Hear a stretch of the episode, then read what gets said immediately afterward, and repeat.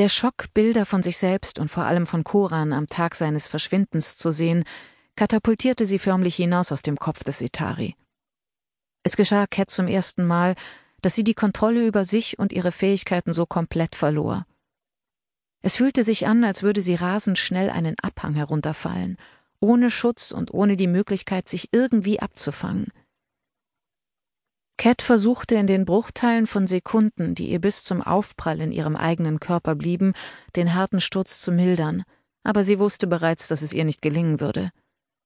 Sie machte sich auf den Schmerz gefasst, aber er blieb aus. Im allerletzten Moment hatte der Sitari sie gebremst und ließ ihren Geist nun langsam und kontrolliert zurückgleiten in ihren Körper. Cat schlug die Augen auf. Sie atmete aus. Noch niemals im Leben war sie so dankbar für einen schmerzfreien und vor allem funktionierenden Körper gewesen wie jetzt. Was auch immer der Setari von ihr wollte, er hatte sie vor bleibenden körperlichen und geistigen Schäden bewahrt. So viel war sicher. Cat spürte Talons Arme um sich wie eine schützende Barriere, und auch dafür war sie mehr als dankbar. Wann hatte sie angefangen, sich in seiner Gegenwart so sicher und geborgen zu fühlen? Er hatte das Misstrauen, das so sehr Teil ihrer Persönlichkeit geworden war, fast von Beginn an untergraben. Und zwar nicht durch schöne Reden, sondern durch seinen einzigartigen Charakter, der frei von jeglichem Bösen war. Und das war eine echte Seltenheit in diesen Zeiten.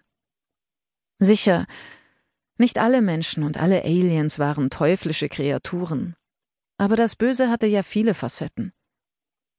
Von der stillschweigenden Duldung und dem Hinwegsehen bis zum Morden, Erpressen und Schlimmerem hatte sie alles gesehen, was Menschen ihresgleichen antaten.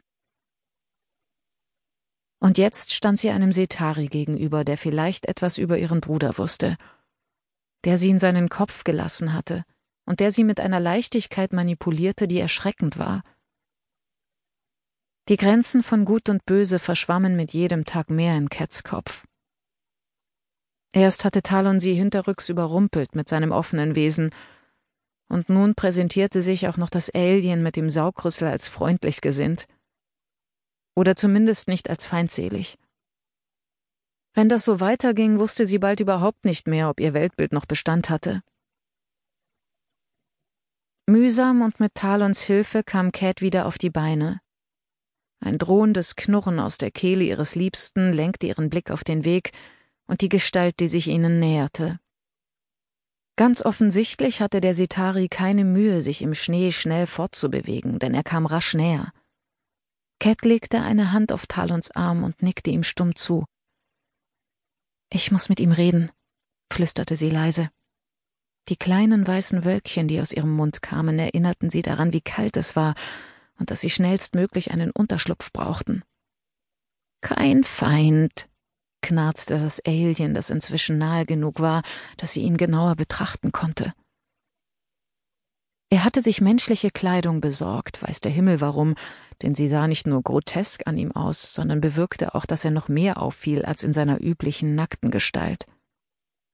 Aus der Nähe konnte Cat erkennen, dass sein Saugrüssel vernarbt war, als habe er ihn als Waffe eingesetzt. Nein, das stimmte nicht. Er war ihm sogar abgetrennt worden, sah sie.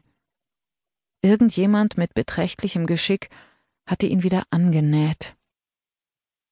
Sie schüttelte den Kopf. Die Sitari ließen Alte, Kranke oder Verwundete schlicht und einfach sterben, das hier sah nach dem Werk eines geschickten Chirurgen aus, der sich große Mühe gegeben hatte, die Bewegungsfähigkeit des überlebenswichtigen Organs zu erhalten. Der Sitari blieb nun stehen. Er verbeugte sich, wies mit dem Rüssel auf sich und stellte sich vor. Chasul, sagte er mit dieser eigenartigen Stimme, die Cat einen Schauer über den Rücken jagte. Auch das war ein mehr als seltsames Verhalten. Stellte er sich vor, bevor er ihnen die Energie aussaugte? Es war absurd.